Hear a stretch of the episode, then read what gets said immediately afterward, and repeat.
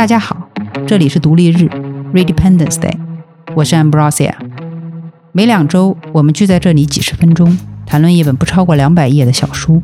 这些小书都是全世界最伟大的文艺和哲学大师们的经典作品，是带领我们探索人类文化和思想的秘密入口。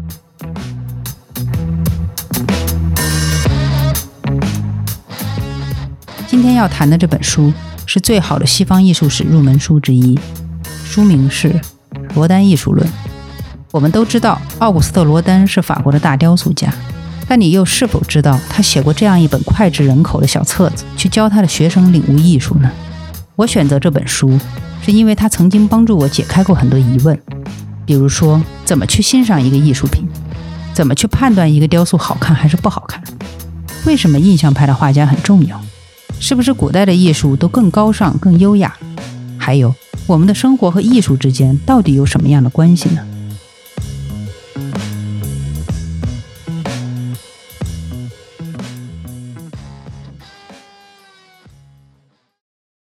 今天要跟大家分享的书是《罗丹艺术论》。我是很多年前在旧书摊上买到它的，它很不起眼，只有一百多页，薄薄的一本。一九七八年，人民美术出版社出版，定价五毛八。但就是这么一本书，译者是大名鼎鼎的傅雷先生。他不仅早在三十年代就翻译了它，而且直接拿这个译本改名《美学讲义》，作为他在上海美术专科学校讲授美术史的讲义。他自己说，他用这本书作为教科书的目的是让学生们在学习比较抽象的美学和哲学知识之前。能够先了解一些艺术领域里最基本也最具体的问题，比如什么是艺术的美，什么是好的艺术和坏的艺术，古代艺术和现代艺术之间有什么关系，在艺术里形式与精神的地位到底孰高孰低？可见这本书虽然名之为《罗丹艺术论》，但它不单单是理解罗丹艺术的最好入口，它也是我们理解整个西方雕塑艺术。甚至整个西方艺术传统的最佳入门书，对于每一个想迈入艺术门槛的青年来说至关重要。学习艺术最宝贵的，莫过于能够听取真正的艺术大师的实际创作经验，以及他对自己和前人的艺术有什么样的个人思考。因为大师的见解里，不仅富含了你在所有的艺术史和课本里都很难找到的真正的洞见，而且往往有实操性，反而更易于动手实行。这本书里带领我们的是大名鼎鼎的罗丹先生，再加上傅雷先生优美的翻译，真可谓夫复何求。那么紧接着我们要谈的是，谁是罗丹？奥古斯特·罗丹是家喻户晓的雕塑大师，不但在近代法国，而且在全世界雕塑领域都至今无人超越。几乎全世界最好的美术馆里都可以看到他的作品，他们洋溢着独一无二的力与美、爱与恨。人性最深处的伟大与幽暗，只要你看过，就很难再忘记，而且走到哪里都能一眼辨认出来他的作品。罗丹一八四零年出生于一个平民家庭，十四岁入读巴黎绘画与数学学院，但连续三次报考巴黎美术学院失败，十八岁开始了学徒生涯。罗丹和后来声名大振的印象派画家，比如莫奈、马奈、高更、塞尚。梵高等等都是同时代人，也跟他们一样是革命的一代。他打破传统雕塑和古典理想主义的守则，创下富有表现力的全新形态的作品，以自然写实、充满活力的作品表达人类复杂的情感，尤其是爱恋、狂喜、悲痛和崇高。他决定性的影响了未来数代艺术家，直到今天。他的成名作是青铜时代，代表作品者很多。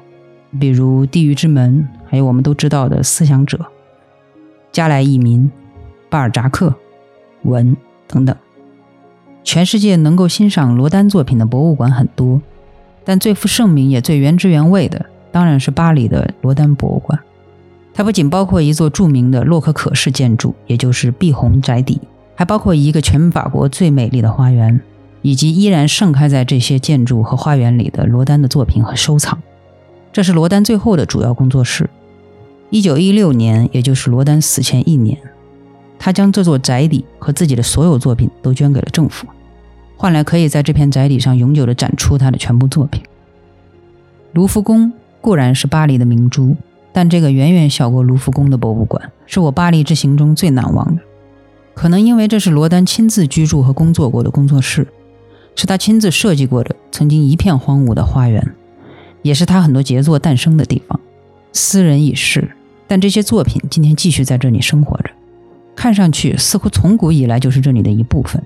这是世界上极其罕见的几个美术馆之一，我们能在这里看到作品和空间之间。有一种天作之合一般的默契，在这里，艺术家的作品和宅子虽然都已经成为了景观，但却依然都活着，不像很多其他的博物馆，美则美矣，但不过是一座冰冷的标本陈列室，里面陈列着无数华丽的标本。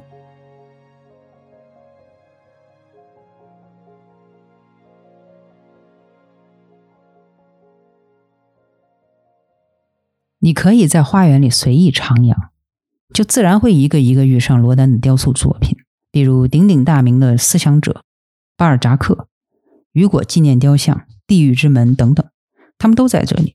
在别的博物馆，他们都是被聚光灯簇拥在展馆的最中央，似乎是要人膜拜的。但在这里，他们要么是罗丹生前就在这里创作，要么是完成以后搬来这里安放的，也都是罗丹自己亲自选址。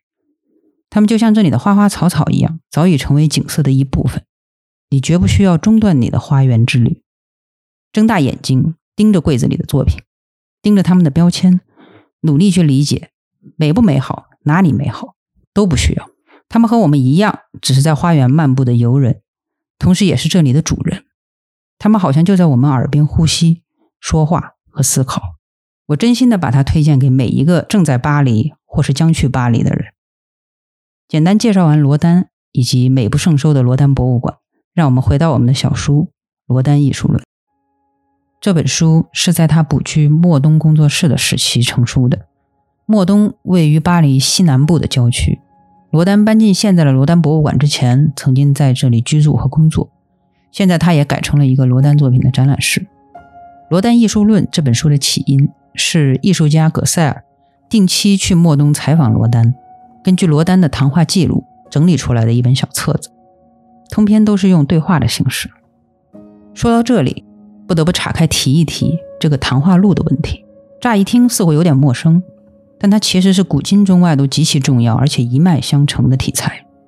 我们最熟悉的，比如记录孔子言行的《论语》，记录苏格拉底谈话的《柏拉图对话录》，直到歌德谈话录、卡夫卡口述等等，都属于此类，或者至少是从这些与日常生活和体验息息相关的问题。进入更大更深的艺术主题讨论，因此像一部很好看的戏剧，充满了思想对话的火花，读起来不会觉得枯燥，很有趣味。从根本上来说，这种文体也更符合人的自然思维。想一想，我们谁能够每天成体系的思考和说话？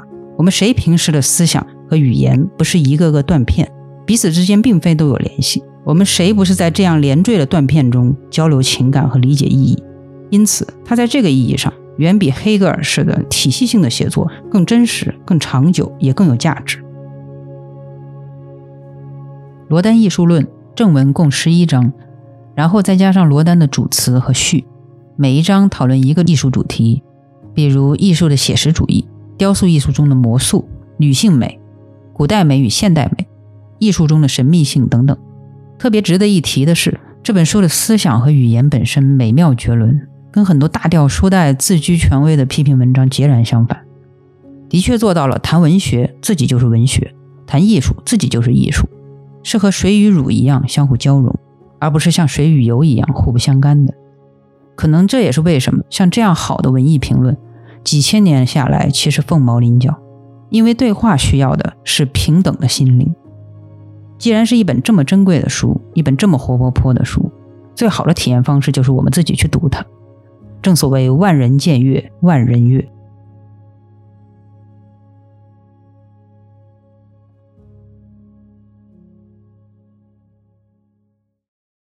艺术通常都始于一个追问：什么是美？所以，我们首先来看看罗丹怎么论述美。他和很多大师一样，给出了一个简单的答案：美即是真，真即是美。大家会觉得，艺术嘛，当然是追求美，这一点毫无疑问啊。但之所以有这么多不同的艺术理念、表现和派别，却正是因为大家对什么是美不能统一，各说各美。虽然大家几乎都承认美即是真，但对于什么是真，又是一样的众说纷纭，不能相让。其实，在我们自己的生活里也是一样。大家不信，可以去跟身边的亲人朋友聊聊，你可能立刻就发现，大家都在说美与真，美与真，但大家认为的美，大家赞许的真，竟然相差这么大。的确，整部艺术史的起伏跌宕，其实也就是不同的人来回答这两个看似极其简单的问题。罗丹的看法是，他区分了两种真，一种是基于所谓事实的真，或者说现代科学理念所赋予我们的对真的观念。比如说，草必然是绿的，海必然是蓝的，牛必然是比人个子大的，婚礼必然是幸福的，葬礼必然是肃穆的，照片的画面一定是比绘画更准确的。不，这些也许是正确的，但绝非真实的。罗丹这样说。只以悦目为目的，只知奴隶般的再现，没有价值的局部的艺术家，是永不能成为大师的。如果你曾经到访过意大利的公墓，你一定注意到那些艺匠曾如何幼稚的去装饰坟墓，竭力要在雕像上面模仿绣花、花边与发辫。这些东西或许是准确的，但绝非真实的，因为它们并不激动心灵。另一种是艺术的真，心灵的真。看上去似乎千人千面，但其实是绝对的人类共有的真。换言之，这是人的灵魂的眼睛，而不是肉体的眼睛所看到的真实。是人的情感和心灵，是人的爱欲、恐惧、痛苦、憎恨、孤独、极乐、激情、毁灭。罗丹用自己所有伟大的作品来证实这一点。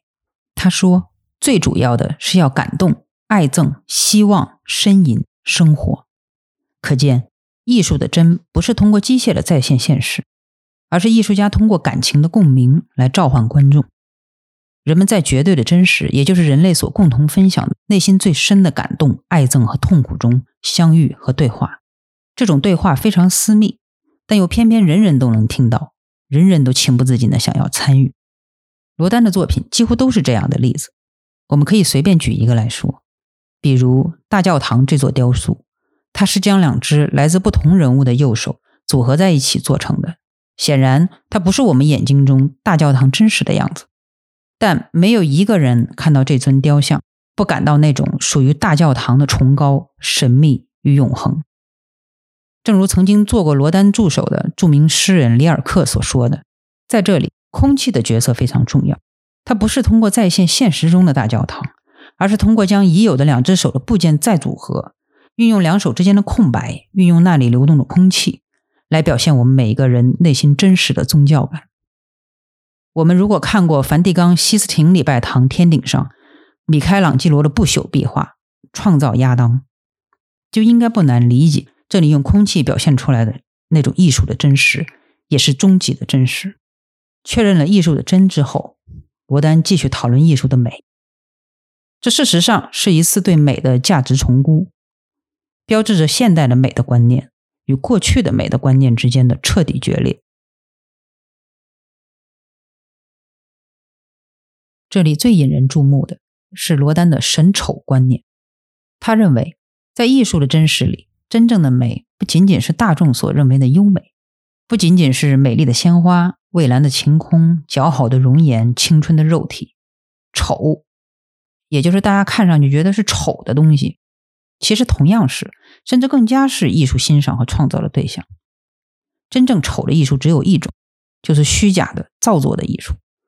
罗丹是这样说的：艺术所认为丑的，只是绝无品格的事物，就是既无外表真，更无内心真的东西，是假的、造作的，不求表情，只图悦目的，强作轻佻，充为贵耻，做欢容而无中心之喜悦，装腔作势，故意炫人。或斜肩谄笑，或高视阔步，却无真情，徒具外表。总之，一切凄狂都是丑恶。他想把痛苦的情调消减，想把老年的衰颓隐藏，为取悦雍正计，想安排自然，使他变相，使它柔和。那么，他一定创造出丑来，因为他惧怕真。他是这么说，在创作中，他也是这么做的。他的作品现在我们都公认是名作了，但在他同时代的艺术圈里，曾经掀起过轩然大波，不仅被美术界的同行批评，而且很多名人顾客因为不理解、不接受他的作品，直接退货，并且公然嘲骂。这跟罗丹大胆的表现丑的对象、丑的身体、丑的相貌、丑的人群、丑的力量，并且用很写实的手法、忠实的表现他们是有很大关系的。我们看他的作品，比如这座名叫老昌记的青铜雕像。里面的女人骨瘦嶙峋，乳房像两只干瘪的布袋挂在胸前，干枯的右手放在她同样干枯不愈、已经塌陷的腹部上，她的头低着，像是被命运活生生地摁了下去。对于当时看惯了油画里雍容华贵的贵妇、娇艳欲滴的少女，以及古希腊雕塑里健美宁静的女神的人们，这尊雕像犹如一道暴雷，没有人认为它是美的。这不是丑陋和羞耻的极致吗？这怎么能够成为神圣的艺术所表现的对象呢？大家的惊讶很快变为了愤怒。再比如这座雕像《乌格林及其孩子们》，这个故事源自但丁的《神曲》，讲的是被囚禁的乌格林因饥饿而疯狂，接着吃了他死去的孩子，他因此被罚入了地狱。罗丹塑造的是这出悲剧高潮前的场景。乌格林从他将死的孩子身上爬过去，然而他的兽性还未完全爆发。这个面目古怪的裸体男人正绝望地跪在地上，就要触碰人类尊严的底线。这种挑战人性极限的可怕题材，这种耻辱的姿势，在当时的艺术界都可谓闻所未闻。这两座雕像都放在了他的地狱之门群像，像这样冒犯人类尊严和传统审美观念的作品，在罗丹那里比比皆是。甚至成为了他作品的个人签名。在罗丹的刻刀下，这些丑的对象成为了力的象征、心的深渊、美的高潮，为世界留下了一些最震撼人心的形象，直指长期缺乏探索的人类地狱一般的内心。这些作品为什么会在当时引发这么普遍的愤怒与攻击呢？难道仅仅是因为面貌和形体的丑陋吗？显然不是。为了明白这一点。我们需要从罗丹作品里 zoom out，去看看他所处的整个艺术时代是什么样子。就在那个年代，雨果写出了奇丑无比的《卡西莫多》，让多少人明白了何为爱情，也明白了情不知所起，一往而深，绝不像以往人们认为的那样是才子佳人的专属品。它就深藏在每一个人的内心，你的、我的和他的，这是真的。我们谁不曾被钟楼怪人卡西莫多这道爱情的雷暴照亮过我们年轻的心？就在那个年代，米勒画出了满脸悲苦的十麦穗的农民，高更画出了一幅幅皮肤深棕的塔希提女人，梵高画出了人类最疯狂的星空。罗丹、雨果、米勒、高更、梵高这些名字所代表的那个浪漫主义时代，对我们今天的生活。仍然发生着决定性的影响。正是浪漫主义时代发现了人深渊一般的内心，发现了平凡的人的价值。在这之前，平凡的人几乎就是艺术中丑的代名词。他们发现了来自灵魂的爱情力量，发现了天才，发现了叛逆者和凌愚者，发现了一个一个孤独而脆弱的现代的个体。我们现在去理解罗丹、雨果、梵高，似乎是一件很简单的事情。他们的天才是不言自明的，但能够想象吗？就在短短两百年前，他们的观念和作品还是被这个世界无情的鄙夷、排斥和打压的。那时，人们对世界的美与真的认识还和过去一千多年一样，只限于油画里永远高贵严肃的贵族，只限于骑士美人的传奇故事。美还是特权阶级专享的权利，贵族和特权阶级以外的普通人。包括新兴的有产阶级、农民和城市的平民等等，在艺术上基本都是丑的代名词。普通人的面貌、衣着、日常生活、形体姿态很难进入主流艺术的表现范围，更不用说这些普通人的情感、他们的内心力量，根本没有人关心，甚至没有人觉得它是存在的，更不用说会放到艺术里去表现了。那样的艺术只是丑的和大逆不道的。所以说。罗丹这一代浪漫主义艺术家的作品，的确代表着现代与传统时代的决裂。它自始至终都是革命性的。只有理解了这样的历史，我们才能更深切的理解为何罗丹的作品这么着迷于丑，以及为何他与前代的作品如此不一样，也才能明白他的艺术从作品到理念是如何影响了我们今天每一个人的日常生活和审美观念。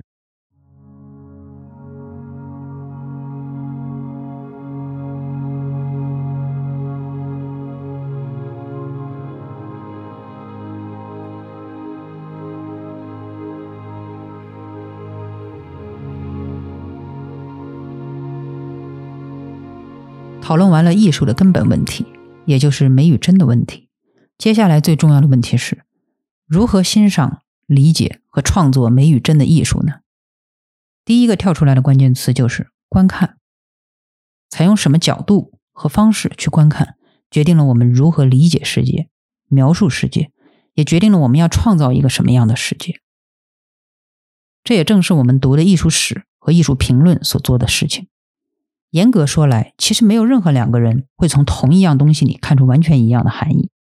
但同时，我们又对艺术品拥有所谓的共识、公论，比如一部作品是好还是坏，一部作品属于什么艺术门类，一部作品能不能被看作经典，为何一部作品比另一部作品更美、更真等等。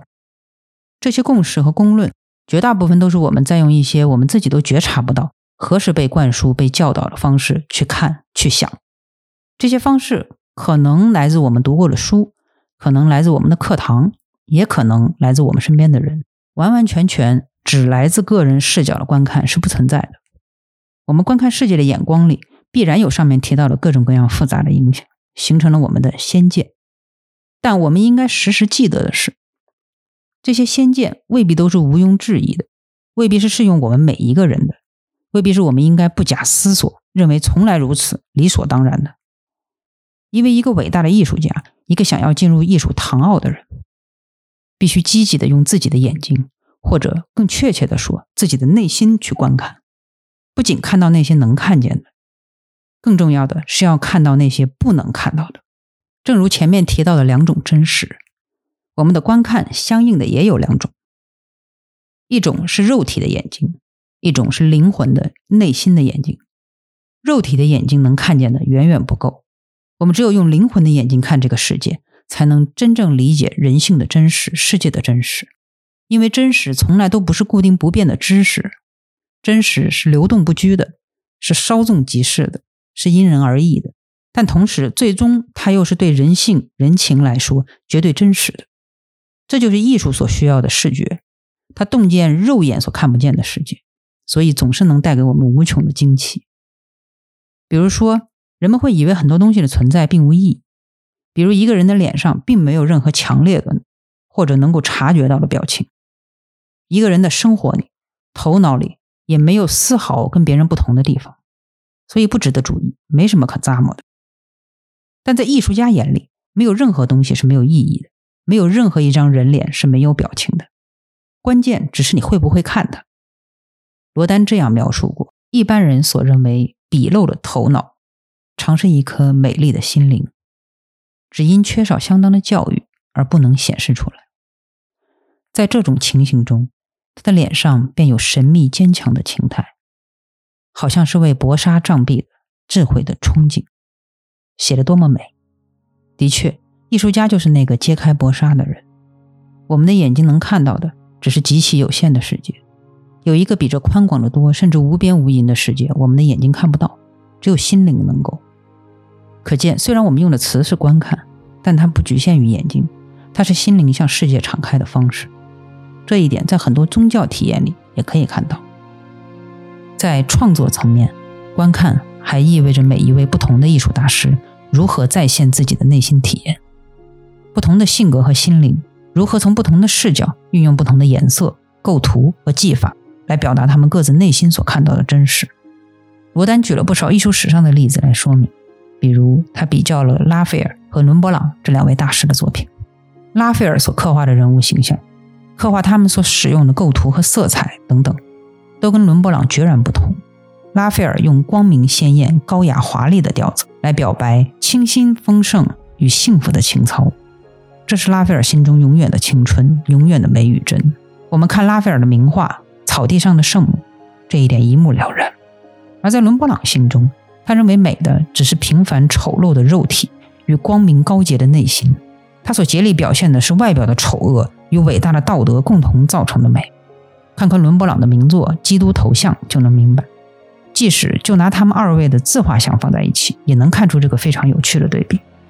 但他们二位在人类艺术史上是并驾齐驱的大师，都深切地表现了美，跨越了自己的时代，到今天还被我们深深的追慕和敬仰。用罗丹的话来说，不因为别的，只因为他们的画，他们画里表现出来的美，都完全与作者的思想吻合。也就是说，只要艺术家不撒谎、不做作、不掩饰、不迎合潮流、不谄媚于现实，而是真正忠实于自己心灵所看到的最真实的东西，那么，对于你是绝对真实的东西，对于大家也必然绝对真实。这就是我们如何看待个体与整个人类心灵之间的辩证关系。当然，罗丹在如何观看这个艺术的关键问题上，还谈到了很多实际的观看方式和技巧。比如说，将艺术品置于不同的光线、空间、角度和摆放方式下观看，会怎样惊人的影响，甚至完全改变我们对艺术品的理解。第一个例子是罗丹邀请葛塞尔跟他一起在灯光下看古代的雕像，因为在白天的展馆和工作室里，这些雕像看上去光滑如玉、完美无瑕，但一旦拿到灯光下看，就能够看到在自然光状态下完全被忽略的细节。白石的面上有无数细微的凸凹，而正是这些隐秘的凸凹，造成了从腹部到大腿间的无穷的波纹，与臀部的富有肉感的曲折，腰部的可爱的小窝，呈现出了真正鲜活的肉体，而不仅仅是冰冷的石头。正如罗丹自己所形容的，这才是真正的肉呢，可说是受尽了亲吻与爱抚，在抚摸着半生像时，竟觉得它的温暖。希腊艺术之别于较伪的学院派者，即在此。生命之血在希腊雕像的筋肉中横流奔腾。学院派的作品只是冰冷的木偶，它是死的。而发现这一切的秘密，只需要换一个不同光线去观看。对于艺术家来说，这是一种天启。罗丹就是发现了这个古代艺术魔术的秘密，并且应用到自己的雕塑里，才创造出我们现在看到的视觉效果。生命不是被封闭在石头里，它在石头里横流奔涌，它从石头里长出。第二例是罗丹带领葛塞尔参观卢浮宫里的古希腊雕塑，并且一尊一尊的给予评价。走到著名的胜利女神像跟前的时候，罗丹说：“试设想，这座像放在南国的海滨，在橄榄林下，可以远眺雪白的岛屿，在地中海里闪着金光的地方。”古代艺术是需要光明的，在我们有暗的美术馆中，他们都给阴影变得呆滞了。如果把它放回他的故乡去，在蔚蓝的天光水色之下，遇着绚烂的阳光，它一定会完全改观，其壮丽华美又不可言喻着。这生动地告诉我们，虽然今天我们想要看到世界各地的艺术品已经离不开博物馆，但我们观看欣赏它们的时候，永远不要忘记。每一件艺术品是从什么地方、什么人手里、什么样的光线、什么样的文化、什么样的境遇里产生的？比如，所有那些从墓地里搬走的墓碑，从神庙里搬走的雕塑，从石窟里刮走的壁画，从宫殿和大宅子里流散到世界各地的家具、摆设、书籍。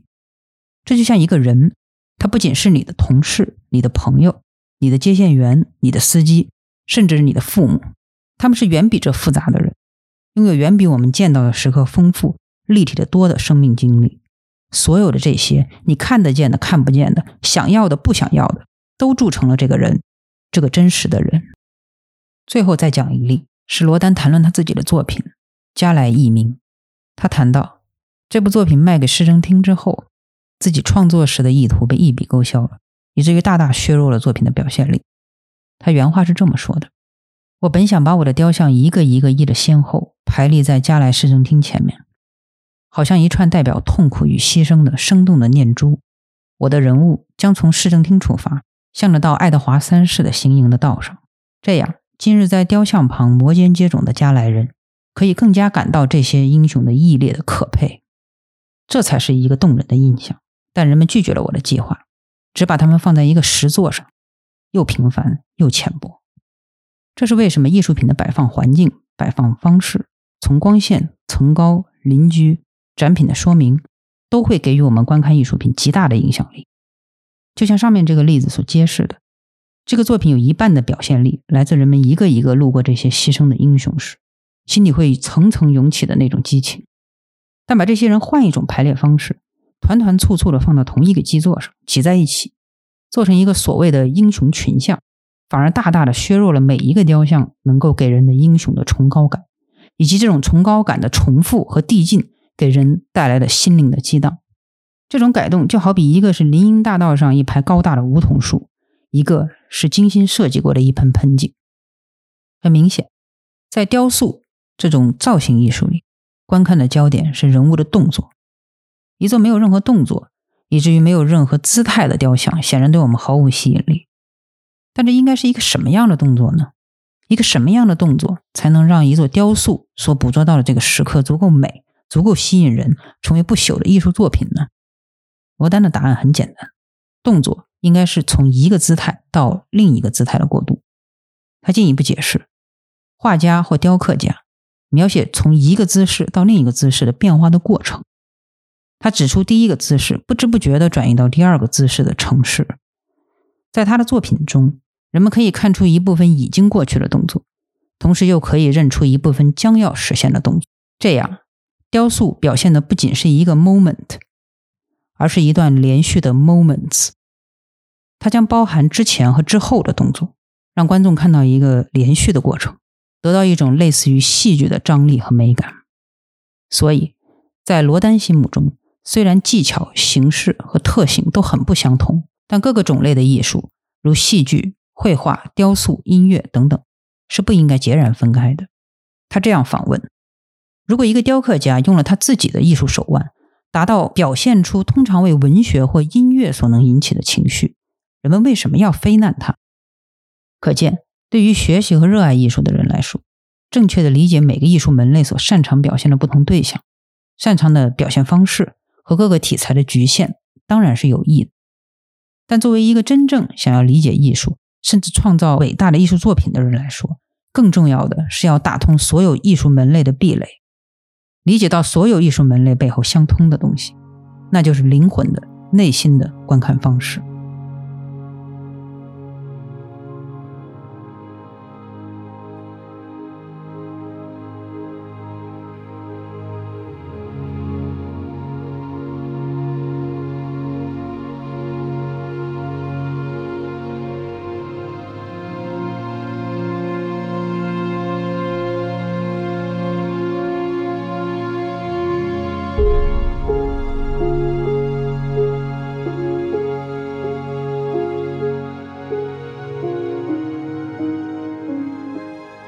下一个问题，我想跟大家聊聊罗丹艺术论的另一个核心主题，就是如何沟通古代与现代。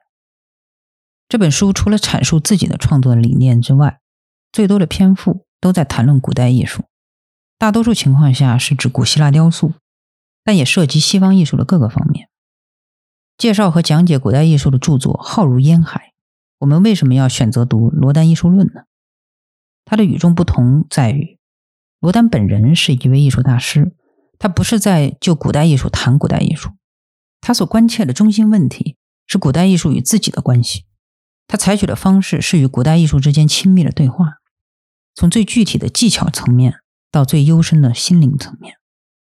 他谈论的古代艺术是处处与自己有关的，他谈论的目的是希望用自己的艺术沟通古代与现代，不是盲目的去崇拜古代艺术。而是能够延续一个永远保持着鲜活生命力的传统，a living tradition。但面对过去，是大有李白那种举杯邀明月，呼儿将出换美酒，与尔同销万古愁的气概。这种理解古代艺术和现代艺术，理解古代艺术和自己的创作生活之间的关系的视角，对我们来说的重要性，怎么强调都不为过。一个民族的艺术，必须是一条生生不息的大河。你知道他所从来，才能更好的知道他何所去。一味崇拜古代的艺术，贬低同代的艺术，以及不懂古代的艺术传统而大谈特谈创作与发展，都是这条大河的断流。它导致的结果只有一种，就是这条艺术传统的大河再无生命，古代艺术和现代艺术都失去了源泉，也都失去了活力。我们可以看看对此罗丹具体的看法是什么。书的第十章，斐迪亚斯与米开朗基罗。通篇都在谈论古代艺术和自己的艺术，以及自己所处时代之间的关系。罗丹的进入方式非常有趣，他是从纯技巧的方式先进入这个话题的。他邀请葛塞尔来他的工作室，说自己将讲解人类历史上最伟大的两位雕刻家——古希腊的斐迪亚斯，以及文艺复兴的巨匠米开朗基罗的作品。为此，罗丹直接在葛塞尔面前开始实践演示。他分别照着斐迪亚斯和米开朗基罗的作品，现场捏出两个模仿品，一边一块泥巴一块泥巴的做，一边一块泥巴一块泥巴的揣摩每一种做法，每一个技巧会导致什么样的视觉效果，他们作品的不同风格到底是怎么做出来的？罗丹的讲解非常详细，包括比如他们如何确立雕像的重心，如何确立凸凹的曲线在什么位置发生改变，如何摆放手和脚。用什么样的石料来雕刻？打算放到什么样的场景里使用？等等。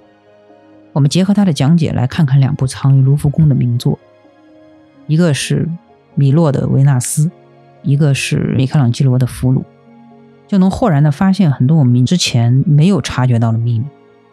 你看，他们身体倾斜的方式是前倾还是后仰？重心分别落在什么部位？肌肉是紧张还是松弛？身体的线条上凸凹部位分别是怎么分布的？就是这些细部的呈现，出现在我们面前的，就是两种完全不同的性格、气质和精神一个是古典、宁静、智慧、理性的维纳斯，一个是内心痛苦、永恒挣扎的俘虏。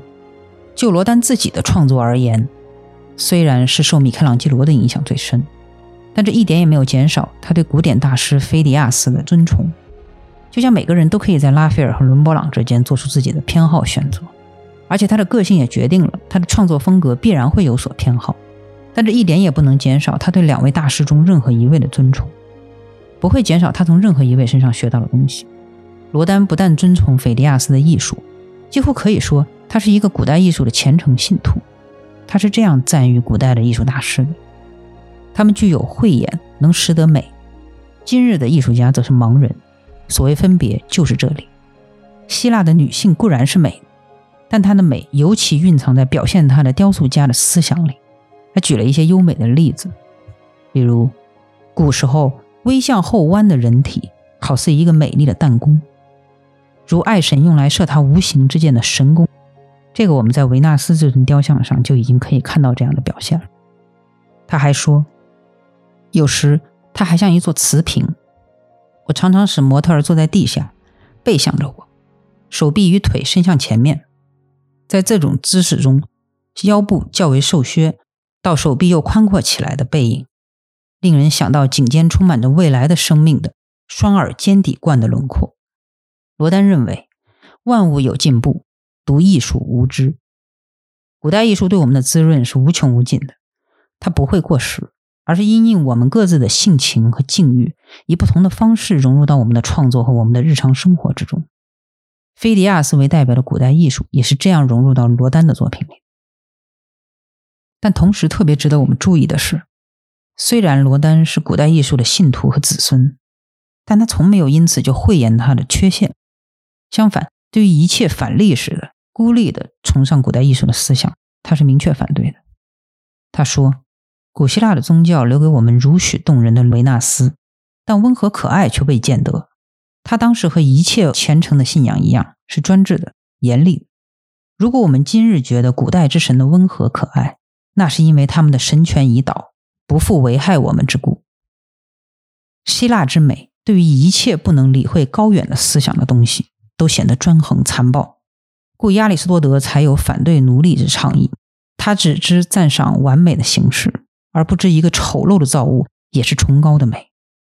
他把残废的儿童残酷地丢向深谷。可见，对待古代艺术最重要的是知道我们在看什么，什么是对我们来说依然有益的，什么是我们应该模仿和发扬的，什么是已经不再适用，甚至要引起我们反对的。只有在这个清醒的认识之下，我们才能成为古代艺术的承继人，才能让这个传统永远是活水，永远奔流下去。最后，我还想一提的是，罗丹在书里表现出来的学习伟大艺术的方式，他通过动手实践，一块泥巴一块泥巴的边做边理解古代艺术，绝不空谈理念或者风格，而是从最细小的技术层面进入，去理解作品最深刻的思想。这种方式是我见过最好的。也是我会不顾一切去宣传、去支持的研习艺术的方式。他对我们时代的弊病，也就是很多人会喜欢听大词、看长文、玩弄概念和术语、空谈历史和理想，却根本没有自己亲自动手去尝试过。讲艺术的没有自己动过几次画笔，谈文学的没有自己写过几句诗、几篇小说。这种方式简直是一剂神丹妙药。只要我们真的愿意静下心来，虚心听从。我真心的建议大家都去试一试，试着自己动手去画、去写、去雕刻。你也许未必能从此就走上艺术的道路，但你绝不会再对艺术感到一丁点陌生、一丁点畏惧。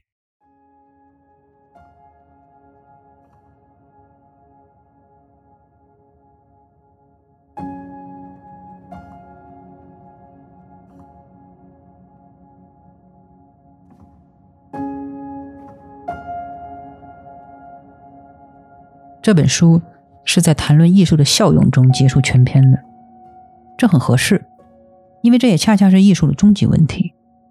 就像人生一样，问题千千万，最终在追问的只有一个：人为什么要活着？或者说，人活着有什么意义？对艺术的作用这个问题，罗丹的观点简单明确：艺术家是无用的人，所以才恰恰是最有用的人。他这样向学生解释他的意思。现代人最欠缺的是对于他们业务的爱好，他们抱着无可奈何的心情在工作，故特意潦草从事。全社会中的各阶级都是这样，政治家干政治，只因为自己可以从中取利。从前那帮伟人在为国服务、与民福利之中得到了喜悦，他们是领略不到的。艺术家这个字，广义言之，即是以工作为乐事的人。我们曾希望各种职业中都有艺术家，木工以对准笋头自娱。石匠以薛庄为乐，御者以善驾车马自傲，这样的社会不是可羡慕的吗？虽然是在十九世纪末二十世纪初的巴黎街头小酒馆，但我们分明可以听到两千多年前的孔子拈须微笑地说：“知之者不如好之者，好之者不如乐之者。”艺术家哪里只是在说手握画笔的画家、手握刻刀的雕塑家和手握钢笔的作家？那未免太学究、太狭隘了。他明明是在说，这世上所有的乐知者，所有敢于并且善于坚持自己所热爱的事业，能够用全部的激情和灵魂去过自己想过的生活的人呢？他可能是老师，可能是木匠，可能是看门人，可能是医生，可能是出租车司机，可能是厨子，可能是任何人。但他们有一个共同点，就是他们有坚持自己的了不起的勇气和激情。结构上来说，这个结尾也非常的精妙。当帷幕徐徐拉上。我们突然发现，罗丹跟自己的学生济济一堂，饮酒谈艺，这不就是柏拉图不朽的会影片在现代巴黎街道上投下的一道身影吗？两千多年下来，人们依然一边享用美酒鲜食，一边继续狂热的寻找和礼赞爱神与美神，因为人不仅需要栖居于美宅，更需要栖居于诗意，栖居于乐趣，这是人性，也是艺术唯一的合理性。《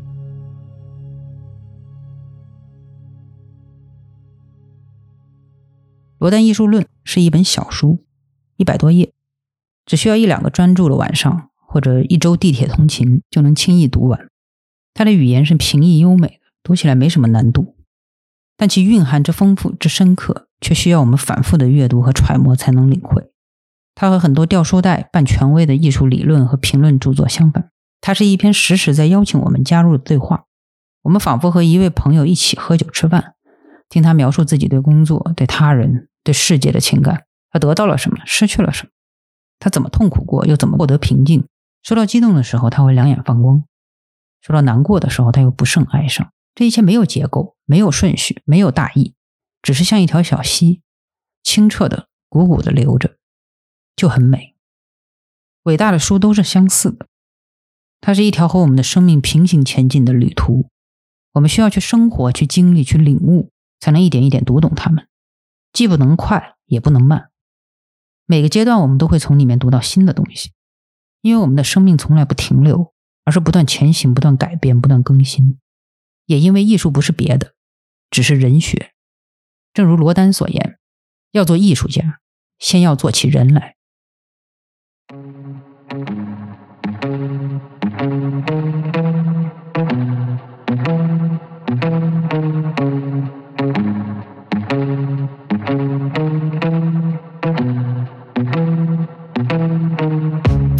非常感谢你收听这期的独立日 （Redependence Day）。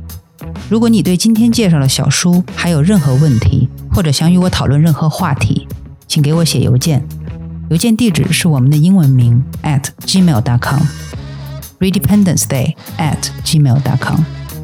你可以在很多平台上找到我们的节目：Apple Podcast、Spotify、小宇宙等等。如果你喜欢这个节目，请你把它推荐给你的朋友，或者给我们五星好评。你还可以在微信公众号 substack 和 matters 等写作平台看到独立日发布的其他人文类的文章。再次谢谢大家的陪伴，下个独立日我们再见。